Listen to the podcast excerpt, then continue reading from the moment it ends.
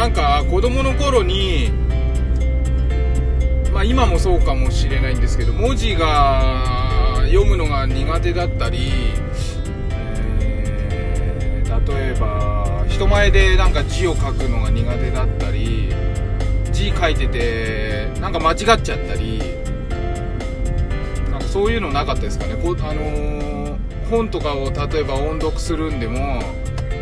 こうなんていうのスラスラ読めなくて。棒読みっていうか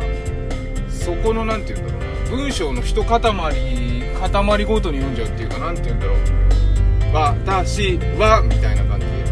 私は今日みたいな感じで。えなんかいつまでもそうなっちゃうみたいな。なんかそういうの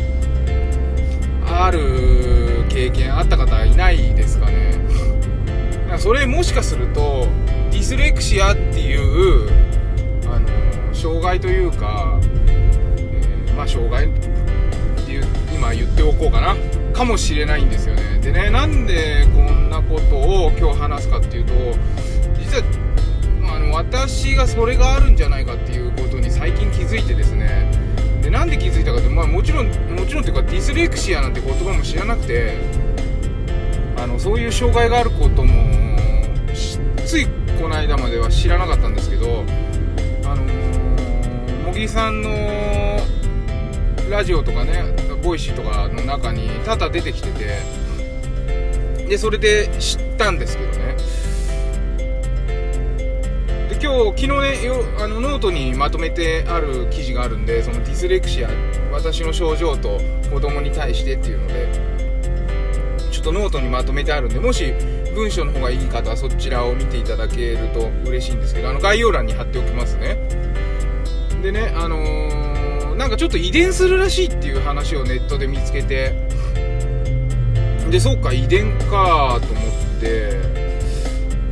でよくよく考えたらうちの子ってまあコロナ禍だったっていうこともあるんだけど HSC 気味なところもあってちょっとこう学校に未だにこう一人で行けなかったりとかしてるんですねまあ HSC 的なところ繊細でねいろんなことに過敏に反応するっていうところはまあ確かにあるんだけど、まあ、それもね診断しているわけじゃないから、まあ、分かんないんですけど、まあ、ちょっとそういう気があると。ででもそれだけじゃなくて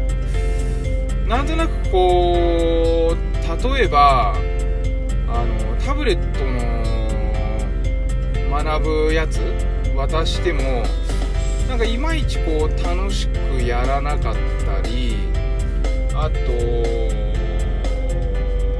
例えば算数とかの宿題をやるのにちょっと間違えただけですごい怒っちゃったりとかしてなんかなんかっていうのはそれって数字を書いたりすることがすごい大変なんじゃないかな。思いのほかストレスかかってんじゃないかなっていうのがあってそれがねなんか自分の子供の頃によく似ててなんか子供にももしかするとそれあるのかななんていうふうにちょっと思い出して思ってきてるんですね。でやっぱどうなんだろう診断受けた方がいいのかなって思ってて、まあ、一種の発達障害の一つなんですけど脳の回路がその文字を読んだり書いたりするっていうことを不得意とするような作りになってるっていうことらしいんですよね。でだから自分が子供の頃ってだから何て言うのかな。まとにかく勉強成果が出ないんですよね。あのーペーパーテストがメインじゃないですか。だから覚えてても書けなかったりとかしてたんだろうな多分。全然勉強が面白くないというかそのペーパーテストが面白くないって言えばいいのかな。書かなきゃいけないっていうことに対して面白くない。で今ね今この年になって今の時代ってすごくいいじゃないですか。職場でもパソコンだしで普段もずっとスマホ持ってるしなかなかほら字を書く機会ってなくなってきてるでしょ？だからすごく居心地が良くてああそっかだからかと思ってディスレクシアなんだ俺って思ったんですよ。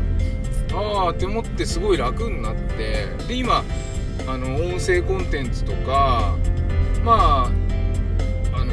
一生懸命聞いたりしてでそれをクラブハウスでその知識をこう使って説明するとかなんかそういうことしてるのがすごく楽しくて。なんかそうあってほしいなと思ってもしねディスレクシアのお子さんがいたらそれに向けて早く方向修正してほしいなと思って。でもそうなってくるとあのペーパーテストメインのね今の義務教育とかって本当意味ないかもしれないわけじゃないですか。だから早くにねそれを気づいて、あのそういう方向にねなんか向けてあげたらいいのかなと思ってて。でね自分のことばっかりであれなんですけどあのなんか思考する時あるでしょ？例えば今週末何して遊ぼうかな？どっか行こうかな？っていうことを考える時に言葉が一切思い浮かばないです頭の中で。そのねやってる景色とかやってる自分とか準備してるその景色とかねを想像するんですよ。それであそうだあれやろうって口にするっていう感じなんですよね。だからね思考の中に言葉がないんですよ。だから本当に言葉苦手なんだろうなと思ってあのー、言葉っていうか文字として認識するっていうのがね。でもただこう考えたこととか想像したことをこうペラペラペラペラこうやって喋るのが好きでこのアウトプットとっても好きでね皆さんにこうやってラジオでお付き合いいただいてるんですけど。だからねなんかそういう方向ちょっとぜひねあの私書いたノートあの概要欄に貼ってあるやつとかあとディスレクシアって Google で調べてみてもらってですね。ああそういうことがあるんだっていうのをちょっと知ってもらいたいっていうのともしあのー、さい頃からいまいち文字に興味を持たなかったりとか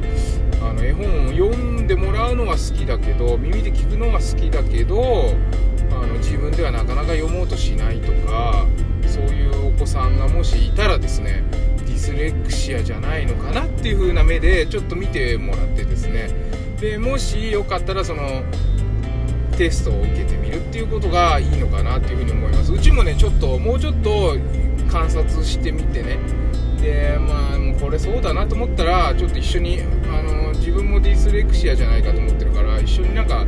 その専門家に見てもらおうかなっていうふうには今思ってます。まあそんな慌ててねやることではないんだけどあの今後のディスレクシアの人に対してはね例えば大学のペーパーテストの時間を長くしてくれるとかそういう対応もなんか出てきてるらしいですしあの茂木さんに質問したんですよ。あの脳何でも相談っていうので YouTube 質問できるんですけど全部答えてくれるんでね。でで Twitter とかでもちょっと仲良くしてもらってるので結構あのあのお話ししたりするんですけどそれでね聞いたらあの体重とか身長測るようなもんと一緒だよっていう風に言われたんですよ。あそっか。そういうことねと。体の健康診断とか体重身長を測るようなものと一緒なんだなっていう風な風に考えるとですねやっぱり自分の体重何キロって知ってた方が健康でいられるし、うん、あやっぱり健康診断受けてここが悪いかもね血圧高いかもね。じゃあちょっと気をつけようみたいな感じで健康でいられるし。そんな感じであのディスレクシアに限らずですねそういう精神的な病気じゃないけど何ていうんだ発達障害とかそういうのは、えー、個性なんだよという風にね見て。個性でね例えば嫌いなピーマンは絶対食べないとしてやらないみたいな感じで自分が楽にね、えー、いられるようなスタンスで、えー、生活できるようにねあの子育てをしていけたらなというふうに思っています。なのでちょっと今日あの難しい話になってしまいましたけれどもディスレクシアあの識字障害とか読むのが苦手とかねそういういろんなパターンがあるんですけどそういう、えー、先天性のですね、えー、学習障害的なものがあるということをね皆さんの心の中どこかにね、あの、覚えておいていただけたらとっても嬉しいなというふうに思いました。はいということで、えー、今日も日昨日は暑かったけどねなんか一気に桜が散り出しちゃってちょっとがっかり。しあのー桜の花って散る寸前になるとソメイヨシノねピンク色になるらしいですよ。だからピンク最初咲いた時はね白いんだけどだんだんねピンク色になってくるとああもう散るんだなっていう風な感じ。でまた桜吹雪をね楽しんで、えー、見てはいかがかなというふうにも思います。はいということで今日も一日健やかにお過ごしください。バモくん子育てパパの前向きラジオでした。いつもありがとうございます。